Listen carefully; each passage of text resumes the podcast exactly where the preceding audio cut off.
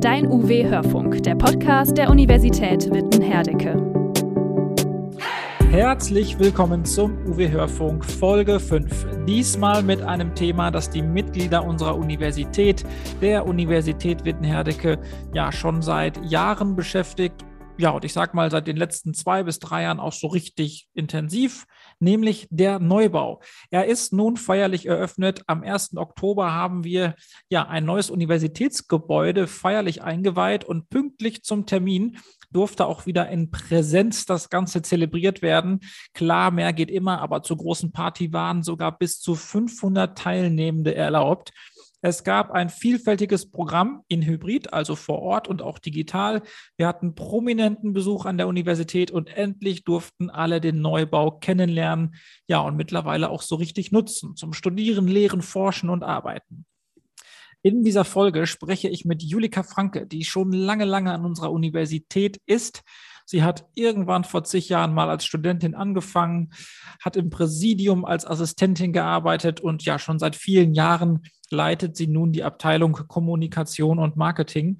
Und auch im Neubauprojekt war sie von Anfang an dabei, quasi vom ersten Entwurf über den Auswahlprozess des Architekturbüros bis hin zur Frage, wie beziehen wir die Uni als Ganzes eigentlich in dieses ja komplexe Bauvorhaben ein.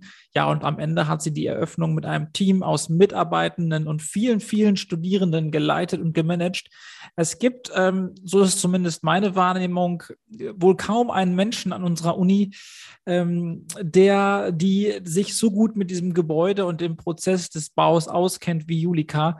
Und deshalb habe ich sie mir geschnappt und wir haben die Eröffnung gemeinsam reflektiert und möchten euch natürlich daran teilhaben lassen in dieser Folge. Viel Spaß dabei.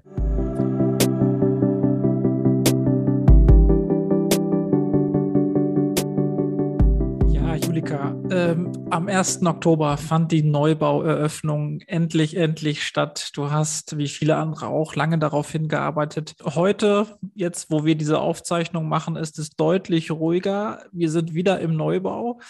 Ähm, wir gehen den ganz normalen Aufgaben nach. Es ist auch ein Freitagnachmittag. Ähm, das Wochenende ist zum Greifen nah. Das sah ja an dem Eröffnungsfreitag wirklich ganz anders aus, denn da war eben der besagte Tag der Neubaueröffnung, morgens äh, Pressekonferenz in Hybrid, letzte Aufbauarbeiten, Technikchecks, Begrüßung des BKA und der äh, Bombenspürhunde, die hier durchs Haus liefen, weil Ministerin von der Leyen im Anmarsch war. Ja, und dann natürlich die offizielle Eröffnung, die ganze drei Stunden ging. Und auch an dem Samstag war ja noch Programm. In den Tagen vorher hat das gesamte Team, glaube ich, wenig geschlafen, eher viel gearbeitet. Aber nicht nur an den Tagen vor dem Event hat der Neubau einen großen Teil der Uni-Gemeinschaft beschäftigt, er mehrere Jahre. Circa sieben Jahre lang hat auch dich das Projekt Neubau jetzt beschäftigt. Die letzten Jahre sicherlich äh, noch mal ganz intensiv äh, an den Vorbereitungen des Events warst du ja dann leitend beteiligt. Man kann heute sagen, und ich glaube guten Gewissens, alles ist glatt gelaufen oder alles, was glatt laufen muss, ist glatt gelaufen. Ähm, wie froh, aber auch erschöpft bist du vielleicht immer noch? Welche Gefühle verbindest du ja jetzt auch ein paar Tage nach der Eröffnung eben ja mit diesem Meilenstein für unsere Universität? Ja, also äh, du hast es ja gerade gesagt, das ist ähm, eine lange Zeit, äh, die ich dieses Projekt jetzt schon begleite. Und ähm, ich muss einfach sagen, es ist einfach auch ziemlich beeindruckend, äh, so ein Projekt von Anfang bis zum Ende ähm, begleiten zu dürfen. Und ich kann mich noch sehr gut daran erinnern, wie Herr Nonnenkamp, ähm, das muss 2014 gewesen sein, wie er ähm, in mein Büro kam ähm, und meinte, ja, Frau Franke, wir müssten da mal so ein paar Vorplanungen machen. Äh, wir müssten demnächst mal bauen. Und ähm, für mich war das tatsächlich das erste Mal, dass ich mit diesem Projekt in äh, Verbindung gekommen bin und jetzt eben diese, diese gesamten Prozesse äh, ja mitzubegleiten und ähm, zu merken, dass etwas, was man sich auf dem Papier ausgedacht hat, auch Wirklichkeit wird. Das ist einfach wirklich ein ganz besonderes Gefühl. Und ähm, ja, klar, wir sind auch echt alle ziemlich fertig und ziemlich erschöpft nach den letzten Wochen. Aber da überwiegt auf jeden Fall ganz klar auch ähm, ja die Freude und ein bisschen auch der Stolz, äh, dass das jetzt alles so gut geklappt hat. Ich glaube, wir müssen mal einmal, bevor das überhaupt greifbar werden kann, worüber wir hier reden, ja, tatsächlich erklären, worum geht es eigentlich für unsere Hörerinnen, die das Projekt und die Bedeutung des Neubaus, des Zukunftsraums, wie wir es ja auch nennen, äh, noch nicht so gut kennen. Welche Tragweite hat dieses Projekt eigentlich für unsere Universität, vielleicht auch für die Stadt und die Region? Wie ist dieser Meilenstein einzuordnen? Was ist das Besondere? Der Neubau ist ja nicht einfach nur ein Hochschulbau. Ne? Ja, das stimmt. Und ähm, ähm, wenn man vielleicht mal vom Kleinen ins Große geht, also erstmal ist es natürlich ein Hochschulbau und ähm, so eine Universität baut eben auch äh, jetzt äh, nicht jedes Jahr, sondern eben im Durchschnitt, ich glaube, Herr Butzer hat es gesagt, äh, alle zehn Jahre bauen wir und das ist dann auch immer eine andere Generation von Führungskräften, die da ähm, quasi unterstützt äh, und das Ganze leitet. Und insofern ist es einfach ein ganz zentraler Meilenstein in unserer Universitätsgeschichte. Das muss man einfach so sagen. Und äh, das haben wir uns auch immer wieder bei der Vorbereitung dieser Einweihung gefragt. Also übertreiben wir jetzt ein bisschen, äh, ist es das wirklich wert, äh, so viel da reinzustecken? Und im Endeffekt sind wir ähm, dann doch immer wieder zu dem Punkt gekommen, doch, das ist es wert, denn es ist äh, tatsächlich nicht mehr und nicht weniger als einer der wichtigsten Meilensteine unserer Universitätsgeschichte. Wenn man mal ein bisschen größer geht und sich fragt, so, was ist es denn genau für ein Gebäude und welche äh, Bedeutung hat dieses Gebäude vielleicht auch für, ja, du hast gefragt, die Stadt oder die Region? Ähm, wir haben in, wir haben das Gebäude Zukunftsraum genannt.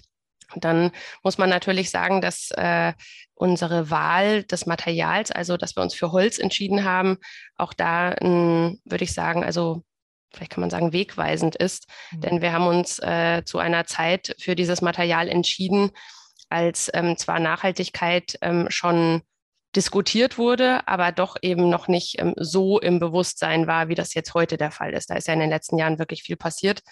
Und wir sind äh, mitten im Ruhrgebiet da ist es tatsächlich bislang auch äh, nicht üblich, mit Holz zu bauen. Ähm, auch das ist, glaube ich, in der Einweihungsfeier deutlich geworden.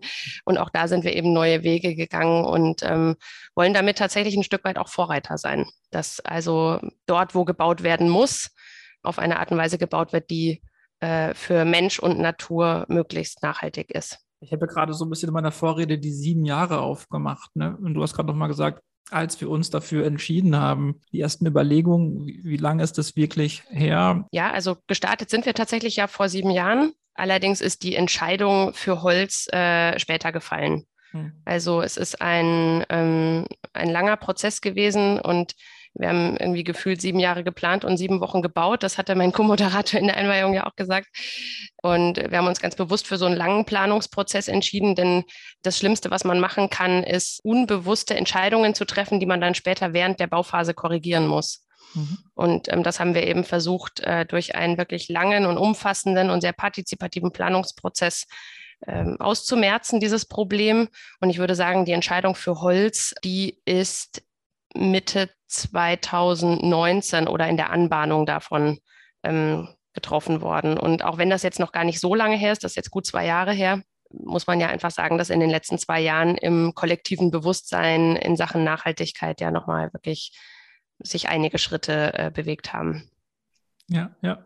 Bevor ich es vergesse, du hast gerade dein äh, Moderationspartner angesprochen. Den muss ich an dieser Stelle ganz kurz grüßen, Jan Badelle, weil der auch schon hier im Podcast zu Gast war und äh, ja über das Kulturleben, über die Kulturarbeit im Ruhrgebiet gesprochen hat. Äh, deswegen, das dürfen wir an dieser Stelle nicht vergessen. Schöne Grüße. Bevor wir vielleicht gleich nochmal inhaltlich auf den, in den Neubau reinstarten mit, äh, das ist kein gewöhnlicher Hochschulbau, äh, meine ich eben halt auch äh, nicht nur die Hülle sozusagen, sondern den, den inneren Kern. Und da kommen wir bestimmt gleich nochmal drauf. Aber nochmal einmal kurz äh, Rückblick aufs vergangene Wochenende beziehungsweise auf den Eröffnungsfreitag. Was waren denn so deine Highlights vom vergangenen Wochenende? Ja, also erstmal, ähm, wenn wir über das Wochenende gesprochen haben, im Vorhinein in der Planung haben wir eigentlich meistens über die Einweihungsfeier gesprochen, also den Freitagabend. Aber je näher das Ganze gerückt ist, desto mehr ist eigentlich deutlich geworden, das ist ja ein Einweihungsmarathon, den wir da gemacht haben. Also es ging am äh, Freitagmorgen los mit einer Pressekonferenz. Ähm, da haben wir tatsächlich das erste Mal gestreamt. Also es kommt ja auch sowieso nicht so häufig vor, dass wir echte Pressekonferenzen machen.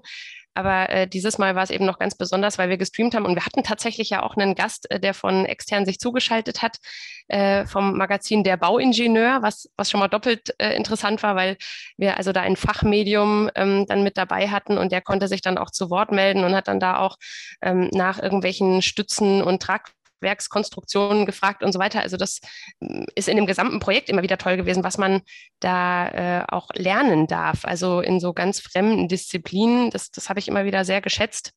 Ich glaube, man hatte für jede Frage eine Person auf dem Podium, ne? Ja, ja, genau, genau. Ich, ich will damit sagen, äh, für die, die zuhören, äh, genau, wir waren gut ausgestattet. Also ich glaube, sieben äh, Personen standen auf der Bühne und konnten somit ja aus allen Fachdisziplinen die Fragen der MedienvertreterInnen beantworten.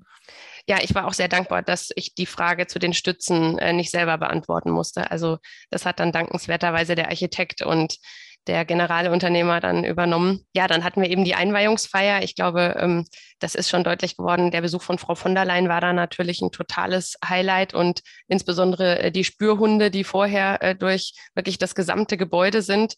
Vielleicht eine Besonderheit dabei. Also ich war dann fertig, war auch fertig äh, umgezogen und so weiter. Und ich dachte, jetzt gehe ich zur letzten Durchlaufprobe und dann äh, standen zwar sehr freundliche, aber sehr bestimmte äh, Polizisten vor unserem Veranstaltungsraum und haben dann äh, gesagt, ja, wo wollen Sie denn hin? Also das macht ja jetzt überhaupt keinen Sinn. Wir sind hier gerade noch mitten in der Durchsuchung, da gehen Sie jetzt nicht rein.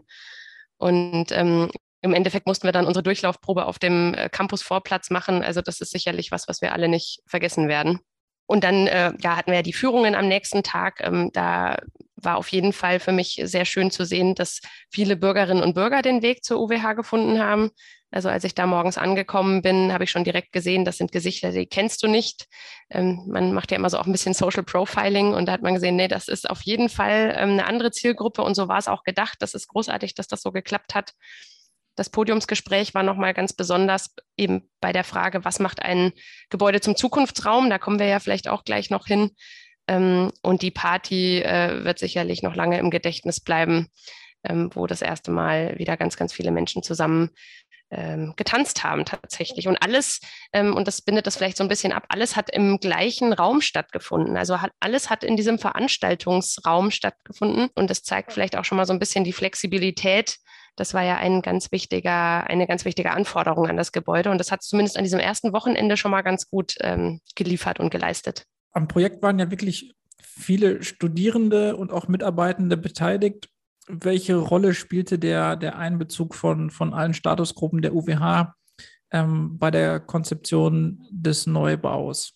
Ja, ich würde sagen, ähm, dass das eigentlich die zentrale Rolle gespielt hat. Also wir haben ja versucht, uns so auch ein bisschen Anleihe zu nehmen an dem äh, bisherigen Gebäude, also Alfred-Herrhausen-Straße 50, weil äh, da ganz deutlich geworden ist, dass dass dieses Gebäude akzeptiert und ich würde schon fast sagen, geliebt wird. Mhm. Ähm, es gibt keine Graffiti. Ähm, Studierende erzählen auch sehr gerne von diesem Gebäude, bringen Eltern, Großeltern mit her. Also äh, dieses Gebäude hat etwas geleistet, was wir irgendwie, naja, irgendwie nachmachen wollten, obwohl wir natürlich wussten, wir können das nicht richtig nachmachen. Mhm. Und das war tatsächlich auch mit einer der größten Herausforderungen, dass wir wussten, hier ist vor vielen Jahren etwas gelungen, was wir jetzt, wie gesagt, irgendwie imitieren wollen, ohne dass es zum Abklatsch wird. Und ähm, das, was uns dabei dann eben wichtig war und, und was wir, ja, wo wir Anleihe genommen haben, war eben die Partizipation, wo wir gesagt haben, also die Menschen, für die dieses Gebäude ist, äh, die müssen daran ganz zentral äh, beteiligt werden. Und das haben wir auf ganz unterschiedlichen Ebenen gemacht. Also das war schon in der Bedarfsermittlung, haben wir ganz viele Workshops gemacht äh, pro Fakultät, ähm, aber auch themenbezogen, Arbeiten, Leben der Zukunft, Nachhaltigkeit, Rolle des Gebäudes auf dem Campus, wirklich alles drum und dran. Und dann aber auch ähm, sehr sehr zielgerichtet nochmal mit auch Expertinnen und Experten, die wir uns dazu geholt haben, ähm, Vertreterinnen, dann richtige Vertreterinnen mit äh, studentischen Vertreterinnen, die dann auch ähm, im äh, Kernteam dann mit dabei waren, die auch mit die finale Entscheidung mitgetroffen haben. Ähm, und dann aber auch wieder ganz breit in Rundgängen zu späteren Zeitpunkten, wo dann auch mal ein Facility Management äh, direkt im Plan quasi Rückmeldung geben konnte und sagen konnte, ey, also um die Kurve, weiß ich noch, hat einer gesagt, um die Ur äh, Kurve komme ich mit meiner Sackkarre nicht rum. Und ähm, dann war eben ganz klar, okay, also diese Kurve muss anders äh, gestaltet sein, damit das einfach im Alltag funktioniert. Mhm. Und ich hoffe einfach, dass ähm, durch diese vielen ähm, Querbezüge, die wir da eingebaut haben und die viele Partizipation, dieses Gebäude auch im Alltag für all die Gruppen, die es jetzt nutzen, gut ähm, handelbar ist. Jetzt haben sozusagen ähm, alle Universitätsmitglieder daran mitgearbeitet, sei es durch Feedback und Diskussion, aber durch wirkliches Anpacken natürlich auch. Ähm, am besten lässt sich das eben durch die Neubaueröffnung ähm, zeigen, vielleicht auch als Universitätsleitung oder als, als ähm, leitendes Team für den Neubau. Äh, wie dankbar ist man da? Ich meine, das war wirklich volle Power auch von Studierenden, äh, gerade auch jetzt in den letzten Tagen, die mit großer Leidenschaft, aber auch äh, mit einem großen Kraftakt, glaube ich, daran mitgearbeitet haben, viel lernen durften, aber auch einfach sehr viel angeboten haben und ja, richtig, richtig stark mitgearbeitet haben. Wie dankt man da und ähm, was löst das aus? Ja, das ist ähm, tatsächlich gar nicht so einfach, denn das, was wir da bekommen haben äh, von Studierenden, von Mitarbeitenden in der Vorbereitung in den ganzen letzten Jahren, das ist ja de facto mit Geld gar nicht aufzuwiegen. Also ich sag mal so, dieses normale Vertragsverhältnis, was man jetzt mit studentischen Mitarbeitenden eingeht, ähm, das bedient das, was da entstanden ist, ja nur ganz partiell. Mhm. Und da kann man natürlich zum einen hoffen, ähm, dass, äh, dass da auch viel Freude mit dabei ist. Und ich glaube, das war ein super Team. Ich glaube, da ist viel Freude auch entstanden, äh, Freude beim gemeinsamen Gestalten. Da kann man hoffen, dass äh, die einzelnen auch, äh, wie gesagt, auch Lernerfahrungen damit rausziehen, die eben äh, weit über das Monetäre hinaus äh, eine Art von Entlohnung sind. Äh, das durfte ich auch aus meiner aktiven Studierendenzeit mitnehmen und das, das bringt einen ja in, in Positionen später oder man kann sich in Positionen anders einbringen, wenn man eben nicht nur mal von so einem Projekt gehört hat, sondern eben auch verantwortlich in so einem Projekt mitgearbeitet hat. Und ähm, was ich natürlich ähm, anbieten kann und was auch eine Geschäftsleitung anbieten kann, ist im Nachgang natürlich also Feedback, Gespräche, mhm. ähm, Reflexion, ähm, Anerkennung natürlich auch, ist auch eine ganz wichtige Währung. Ja, ich würde sagen, das sind so die verschiedenen Währungen, die man da im Angebot hat. Ja, ja. Ja, um vielleicht mal Beispiele zu nennen. Ne? Also ähm, waren ja wirklich unterschiedliche Studierende, die hinter den Kulissen mitgearbeitet haben, aber auch im wahrsten Sinne des Wortes auf der Vorderbühne. Ähm, zum Beispiel eine Paulina Unfried, äh, Studentin, die ähm, unter anderem die Führung konzipiert hat, sich ausgedacht hat, gleichzeitig oder ebenso auf der Bühne selber stand und eine Podiumsdiskussion, die du gerade schon angesprochen hattest, eben auch erarbeitet hat und selber auch moderiert hat oder dein ähm, Moderationspartner Jan, den wir gerade auch schon angesprochen haben, um das mal ein bisschen greifbar zu machen. Ähm, vielleicht noch so ein, zwei Beispiele für hinter den Kulissen, was man da so Aufgabenfelder, die ähm, auch von Studierenden äh, maßgeblich äh, mitgestaltet wurden? Ja, also wir haben das ja äh, in der Organisation auch ein bisschen an den FUG angelehnt. Ähm, da gibt es dann auch immer so Koordinationsteams, da gibt es zum Beispiel ähm, ja, ein, ein Garderobenteam, ein Empfangsteam, ähm, ein genau, Catering-Team. Ganz, ganz, kurz erklären, FUG, äh, Familienunternehmerkongress. So, ja, Entschuldigung. Äh, einmal im, im Jahr an der Uni, unter anderem auch von Studierenden organisiert. Genau, also ähm, ganz wichtiges Event, der Familienunternehmerkongress, äh, wie gesagt, auch studentisch organisiert. Und da kann man natürlich dann zumindest auf gedankliche Strukturen zurückgreifen, wie sowas gelingen kann. Mhm. Und ähm, was ganz schön ist, ist, dass einige, die jetzt eben bei uns äh, zentrale Rollen übernommen haben, äh, entweder beim letzten Familienunternehmerkongress oder beim kommenden auch äh, wieder zentrale Rollen übernehmen werden. Also so ist quasi auch so eine gewisse Lernkurve auch nochmal gewährleistet. Ein ganz wichtiges Beispiel für das Thema hinter den Kulissen ist noch das Logistikteam.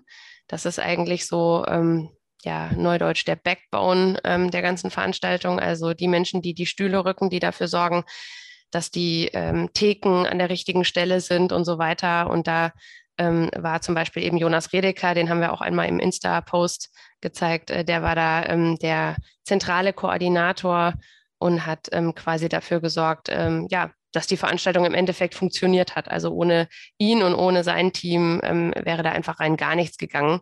Und ich glaube tatsächlich, dass er, äh, wenn ich das so sagen darf, in der letzten Nacht sogar an der Uni geschlafen hat. Also so zum Thema Einsatz, ähm, das volle Programm. Okay. Wo hat er geschlafen? Fragen sich jetzt alle. Ja, wo hat er geschlafen? Nee, ich glaube, das, äh, das darf Im er selber Neubau mal erzählen. okay, lassen wir das. Okay, ja, vielen Dank für den äh, Eindruck auf jeden Fall.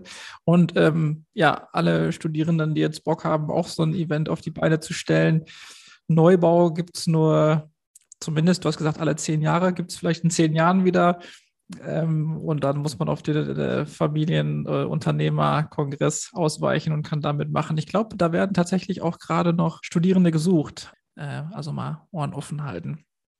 Ja, mhm. und äh, also mhm. was man da vielleicht auch noch ergänzen kann, ähm, weil du gerade die Verantwortung so herausgestrichen hast. Also was ich ja immer wieder ganz beeindruckend finde, ist, wenn eben äh, wir nicht nur Studierende für Dinge haben, die wir uns selber schon ausgedacht haben, sondern wenn eben Studierende sich selber Dinge ausdenken oder auch das, was man sich aus der Zentrale quasi ausgedacht hat, challengen und sagen, ähm, ist ja ganz nett, was ihr euch gedacht habt, aber wir glauben, es geht noch cooler, dürfen wir. Und ähm, das ist ganz, ganz häufig passiert bei dem Event und auch dafür bin ich unendlich dankbar. Ja, bis hin dazu, dass das Gebäude in dieser Form nicht so ausgesehen hätte, wenn Studierende nicht auch proaktiv Impulse reingegeben hätte. Also dann würde das Gebäude jetzt anders aussehen, wenn die es nicht gemacht hätten, oder? Ja, definitiv. Also und äh, eben auf diesen ganz unterschiedlichen Ebenen, die ich am Anfang angesprochen habe, in den Workshops, aber auch durch Milan Lose und Dominik Tress, äh, damals PPÖ-Studierende, ähm, durch die Rundgänge. Ähm, ja, also überall haben sich eigentlich Menschen eingebracht. Und da gibt es, also wir haben meterweise, haben wir Rückmeldungen und ich kann wirklich mit gutem Gewissen sagen, diese Rückmeldungen sind wirklich eingegangen. Also das war jetzt war, keine Alibi-Partizipation, wo man sagt, ja, hm, vielen Dank, äh, nehmen wir zur Kenntnis, sondern äh, da haben sich danach Menschen die Arbeit gemacht, haben das zusammengefasst, haben das den Architektinnen äh, zurückgespiegelt und ähm, das ist dann wirklich in die weitere Bearbeitung eingeflossen, ja. Also ohne den Input der Studis hätten wir jetzt kein Hallenbad im Keller. ich wollte das erst später sagen, dass das leider wegrationalisiert wurde, aber Ah, okay, okay.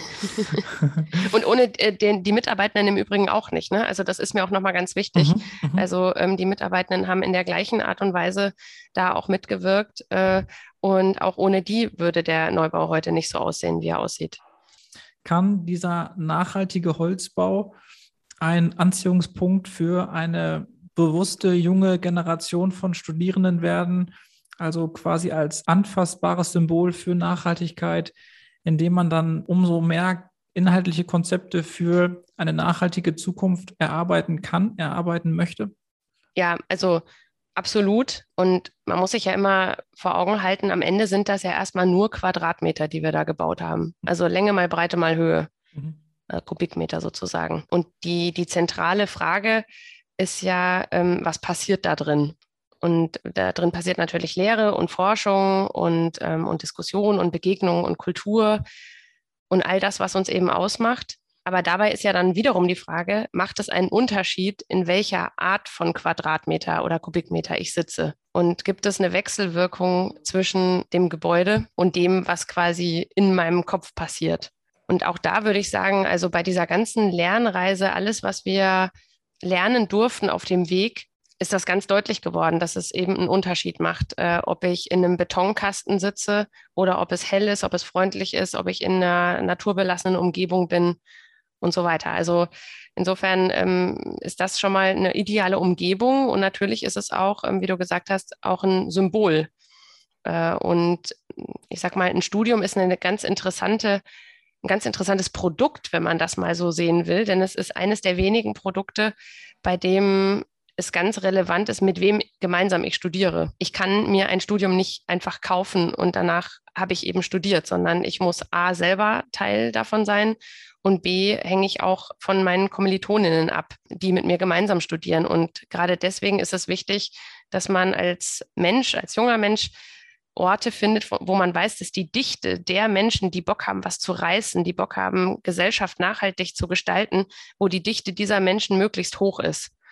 Und ich glaube, dass wir mit dem Neubau auf jeden Fall äh, die Hand gehoben haben, gesagt haben, wir wollen so ein Ort sein, wir sind so ein Ort. Und ähm, wir würden uns freuen, wenn noch mehr Menschen die Einladung annehmen, mit uns gemeinsam hier was zu reißen. Das Gebäude ist ja im Endeffekt erstmal ein Angebot.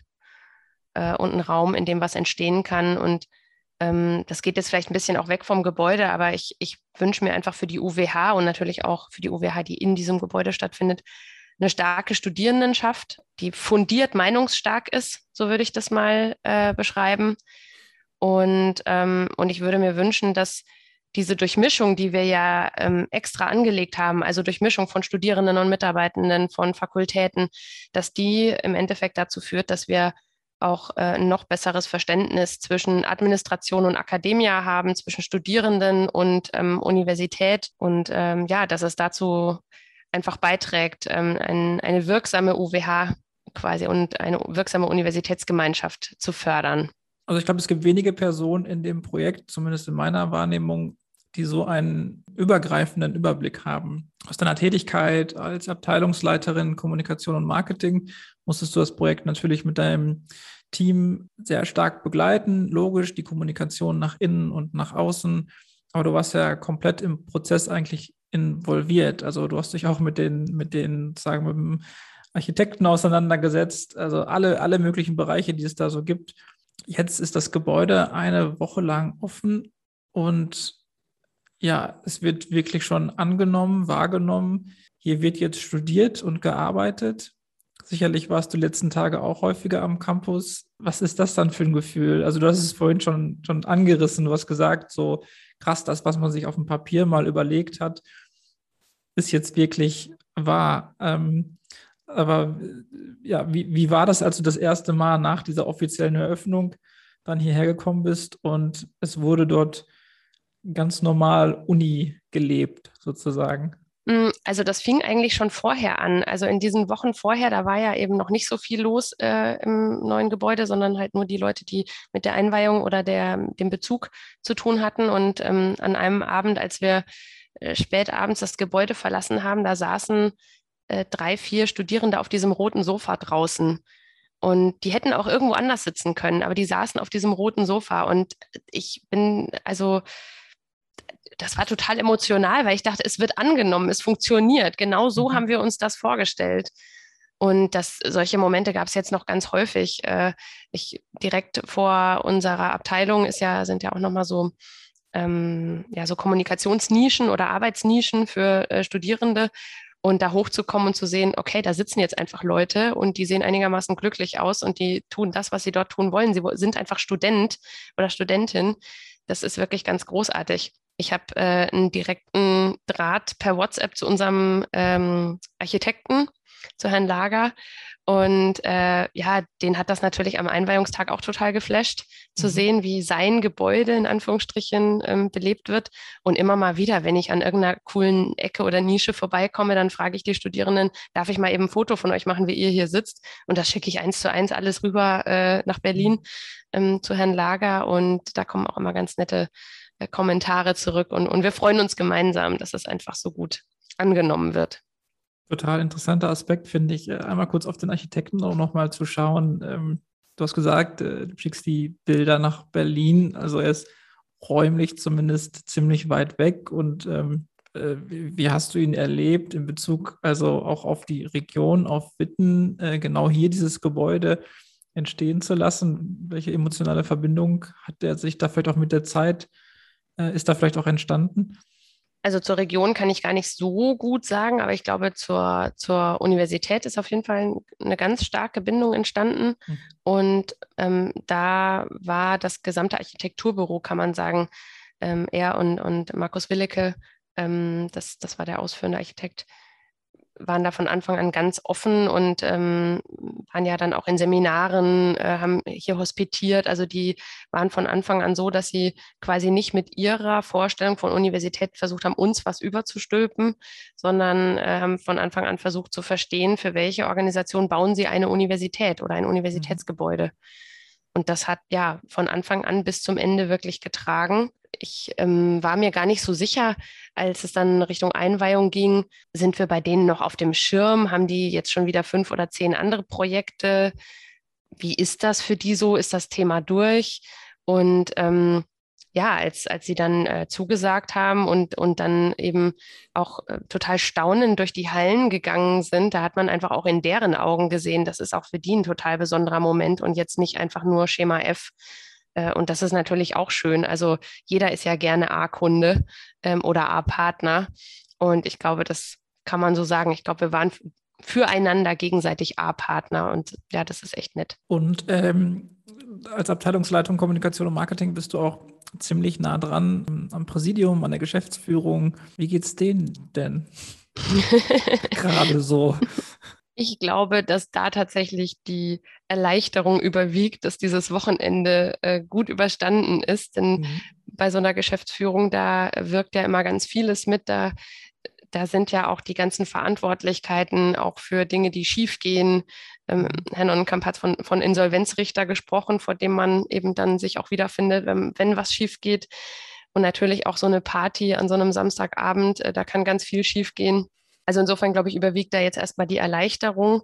Ähm, aber also da geht es jetzt auch schon um die nächsten Fragen. Also äh, geht die Heizung, geht sie nicht, ähm, sind irgendwelche, äh, diese Nöppels, die da für die Barrierefreiheit ähm, am Boden angebracht wurden, äh, die lösen sich viel zu schnell. Mhm. Ähm, solche Dinge, die müssen jetzt eben alle ähm, ja auch bearbeitet werden. Und natürlich gibt es dafür Fachabteilungen, allen voran das Facility Management. Ähm, ganz großes Dankeschön an die Kolleginnen und Kollegen dort. Äh, aber sowas schlägt natürlich dann auch bei einer Geschäftsführung auf. Und ähm, deswegen ist das, glaube ich, jetzt so aus dem Freudentaumel heraus äh, über einen kurzen Erleichterungsmoment hinein wieder ins Tagesgeschäft, so würde ich das mal formulieren. Ja, Mensch, alles klar. Ähm, ja, ich habe eigentlich alle meine Fragen gestellt, die ich stellen wollte. Ähm, hast du noch was, wo du sagst, ach, das möchte ich gerne hier noch in die Folge mit reingeben? Ich möchte einfach nur noch mal allen Beteiligten danken und ähm, sagen, dass ich die Folge noch mal richtig lang. genau dreieinhalb Stunden später. Ähm, nein, also ich, ich würde einfach nochmal sagen, das ganz großartig, wie wir das äh, gemeinsam gewuppt haben, dieses Wochenende und möchte mich auch nochmal in meiner Funktion jetzt heute als Abteilungsleiterin und nicht als Moderatorin dafür bedanken bei allen, die, die mitgewirkt haben, äh, an alle Studierenden, alle Mitarbeitenden und ähm, ja, äh, freue mich einfach, dass wir die nächsten Wochen, Monate und Jahre dieses Gebäude immer mehr kennenlernen können und freue mich darauf. Ja, vielen Dank, dass du hier äh, mit dabei warst, dass du dir die Zeit genommen hast, mit uns eine kleine Rückschau zu wagen auf das Neubauwochenende. Vielen Dank. Ja, danke, dass ich dabei sein durfte.